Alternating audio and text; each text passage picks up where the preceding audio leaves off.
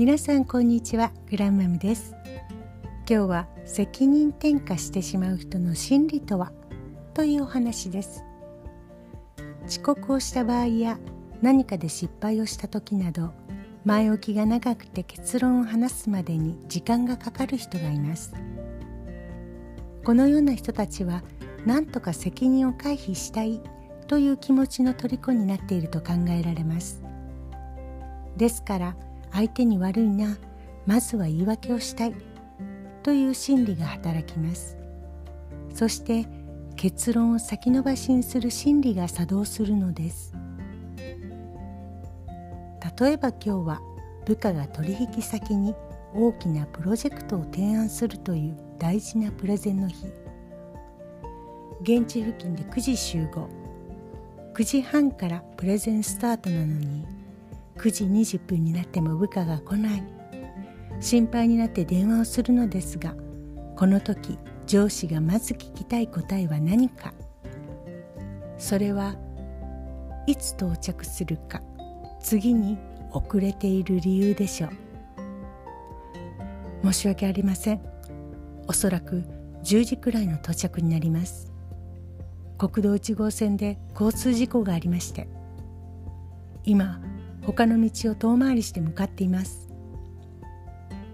このような報告があれば取引先にそれを伝えることができます。その上で時間をずらすか延期するなど対応のしようがあります。しかし部下が大事なプレゼンに間に合わないことをとても大きな失敗だと感じて罪悪感を持った場合にはスムーズな答えが返っ帰ってこなくなります。この時の部下の心の動きとしてはまずは自分自身を責めます。なぜもっと余裕を持って家を出なかったんだろう。すると今度は心理的に逃避に向かいます。いや今日も早く出たし一生懸命やっている。事故なんだししょうがない。すると上司への返事としていつ到着するかと理由を言う前にいろいろと言い訳をせずにはいられなくなります。もうプレゼンの10分前だぞ。一体今どこにいるんだ？あ部長いつもより30分も早く家を出たんです。だから本当は8時半には現地に到着する予定だったんです。でもまさか事故渋滞に巻き込まれるとは思ってもいませんでした。いつもよりも早めに家を出たんですがどうも運が悪かったようで本当に申し訳ありません。言い訳はいい。いつ着くんだ？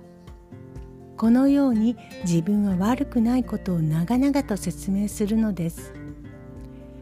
自分は悪くないという心理に傾くと必死に頑張っている姿勢や自分の正当性の説明を最優先し大事な結論をなかなか言わなくなるのです。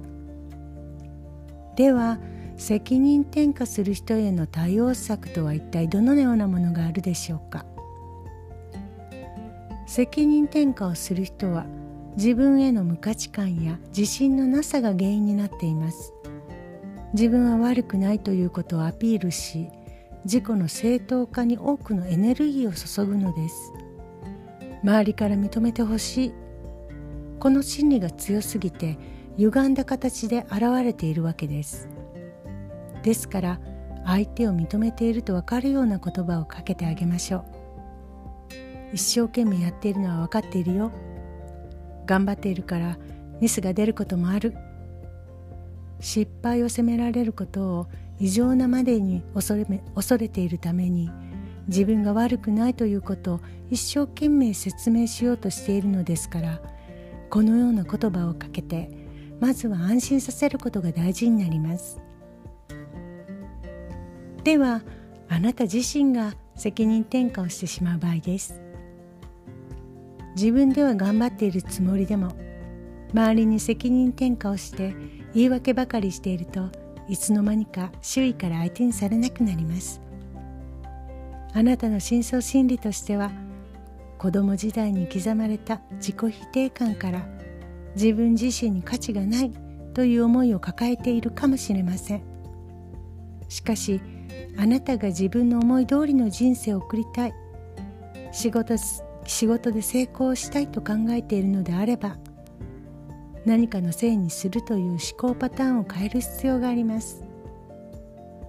なぜなら世の中で成功していく人は全ての源泉は自分自身だという考えを持っているからです。ある起業家のお話です。